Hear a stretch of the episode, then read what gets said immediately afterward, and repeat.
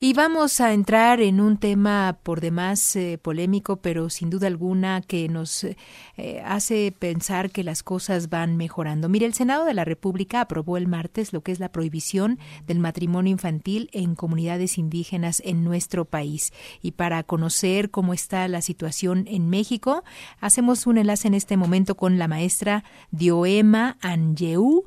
Ella es psicóloga, directora del área de incidencia de Fundación Juconi y también forma parte del Consejo Directivo de la Red por los Derechos de la Infancia en México. ¿Qué tal, maestra? Qué gusto saludarle. Muy buenas tardes.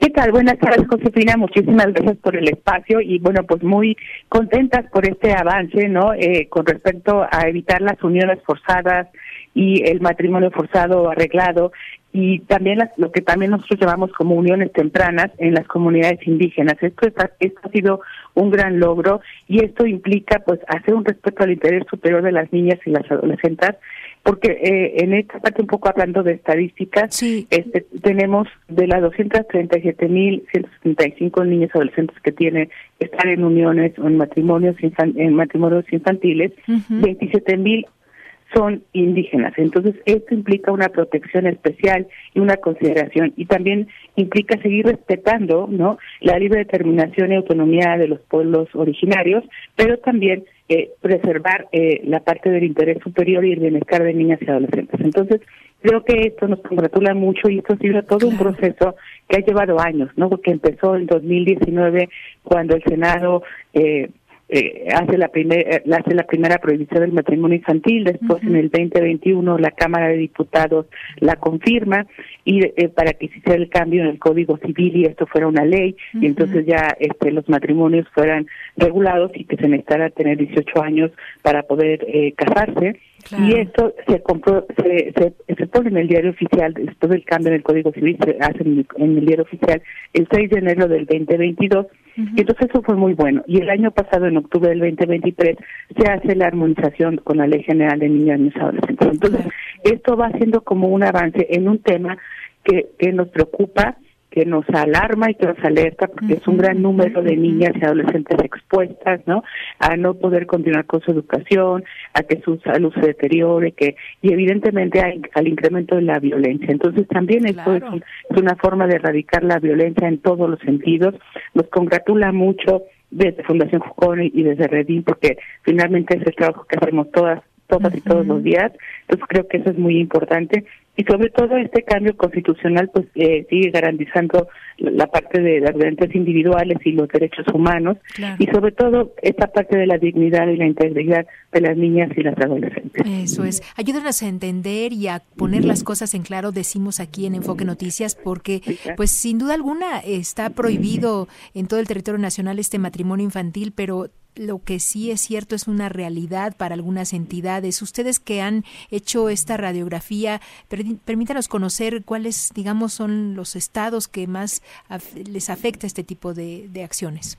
Claro que sí. Entonces, en este número que yo comentaba en un principio, hemos detectado que, que los estados de Chiapas, Veracruz, Guerrero, Michoacán y Tabasco tienen un alto índice de, de niñas y adolescentes indígenas eh, que están en, en uniones forzadas, que están en matrimonio o en uniones tempranas. Entonces, y eso es una situación alarmante y estamos poniendo foco en esos estados, entonces esto llama a una alerta, ¿no? Eh, para estar como atentos a esto, porque finalmente esto ya es ley, esto ya, este, ya hay una protección para estas niñas, estos adolescentes, entonces creo, creo que eso nos llama la atención y evidentemente, este, eso hace que el trabajo que hacemos de la sociedad civil pues se vea reforzado eh, de manera pues ya eh, de manera legal no entonces eso eso nos da como mucho gusto Claro. Y en este caso, las jóvenes, eh, ¿desde qué edades empiezan a, pues, a tener este tipo de acciones de parte de sus familias? Supongo que las venden o qué es lo que sucede para que... Sí.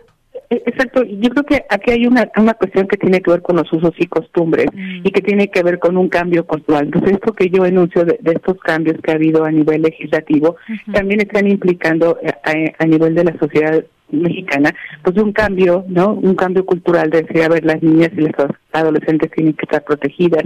Y ese es un poco también parte de este mensaje, de decir, a ver, estamos viendo por su bienestar, es decir, necesitamos un cambio cultural con todo el respeto que tenemos que tener este para eh, la, autonomía y la libre determinación de los pueblos originarios, pero sí también reconocer que este estamos respetando el interés de las niñas y las adolescentes. Entonces, eh, por eso creo que, que se vuelve aún más importante este cambio cultural de poder verlas, ¿no? Como sujetos de derechos y que tienen de tener la oportunidad de ir a la escuela, de, tener un espacio para crecer y para estar bien.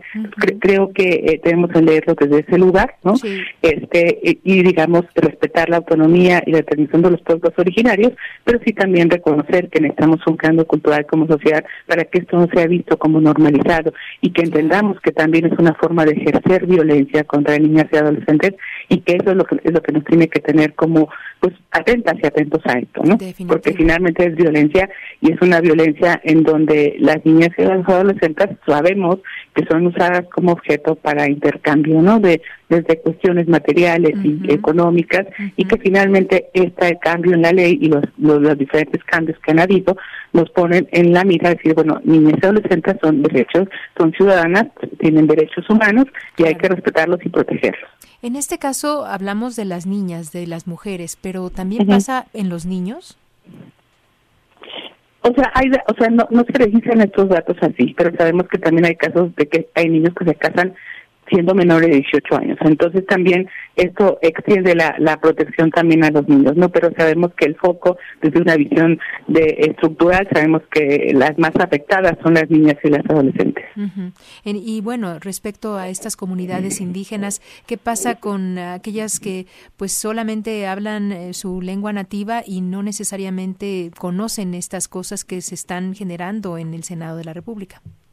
Claro, este, creo que ahora eh, justo el trabajo y en este cambio cultural del que yo comentaba es, pues es empezar a decir, bueno, pues esto ya es una cuestión a nivel estructural y ley, pero cómo lo vamos bajando a territorios donde están las niñas y las adolescentes. nosotros desde la sociedad civil tenemos siempre muy claro que estas cosas son muy buenas y nos alegramos mucho, pero ahora necesitamos bajarlo al territorio, a, a, que esto se viva, ¿no? Y que haya un cambio cultural y que haya una forma de proteger. Y esto, bueno, pues va a ser todo un trabajo y como lo comenté, pues empezamos en 2019 cosas muy estructurales y bueno, este es un pasito y tendremos que seguir construyendo los caminos y formas de articular este, lo que sucede en la política pública y lo que hay en territorio y en la vida cotidiana de niñas y niños adolescentes, ¿no? Y en este caso de niños adolescentes indígenas, entonces creo que hay que estar muy conscientes que eh, pues esto es de tiempo y que estamos conscientes que un cambio estructural nos ayuda a tener más herramientas para cuando trabajamos con directamente con las niñas y las adolescentes. Claro, porque no me imagino estos padres que pues reciben una ganancia por estas uniones y que ahora ya no la tengan, ¿no? O sea, seguramente se pondrán pues muy molestos, seguro, ¿no? Pues eh, es parte del uso y costumbre, también es como si tendrían que cambiar esta mirada hacia las niñas y las adolescentes. Va a haber molestia, pero finalmente pues, la idea es la protección, ¿no? Y entonces esto necesitamos que baje y que baje a las comunidades, a las ciudades, a donde están las niñas y los adolescentes, más allá de las puertas del Senado. Y cuidar sus derechos, por supuesto, ¿no? Que es sí, claro. es lo Exacto. Y, y esto ha sido un gran trabajo de la Comisión de Derechos de Niñas, de la Niñez y Adolescencia en el Senado este que es una es una comisión pluripartidista que ha sido eh, como muy buena en el camino que ha hecho esto para lograr este tipo de cosas que se han hecho en los últimos años. Eso es. Pues eh, bueno, pues la verdad es que les deseamos todo el éxito y si nos permite seguiremos en contacto con usted. Claro que sí, claro que sí, porque creo que esto esto va a seguir caminando y tenemos que estar pendientes de, de, de esta protección y de respetar el interés superior de niñas y adolescentes. Eso es. Pues muchísimas gracias por ayudarnos a poner las cosas en claro, maestra. No, gracias a ustedes por el espacio, Josefina, y buena tarde a tu auditorio. Buena tarde, es la maestra Dioema Angeu, ella psicóloga y directora del área de incidencia de la Fundación Juconi, también forma parte de este consejo directivo de la Red por los Derechos de la Infancia en México.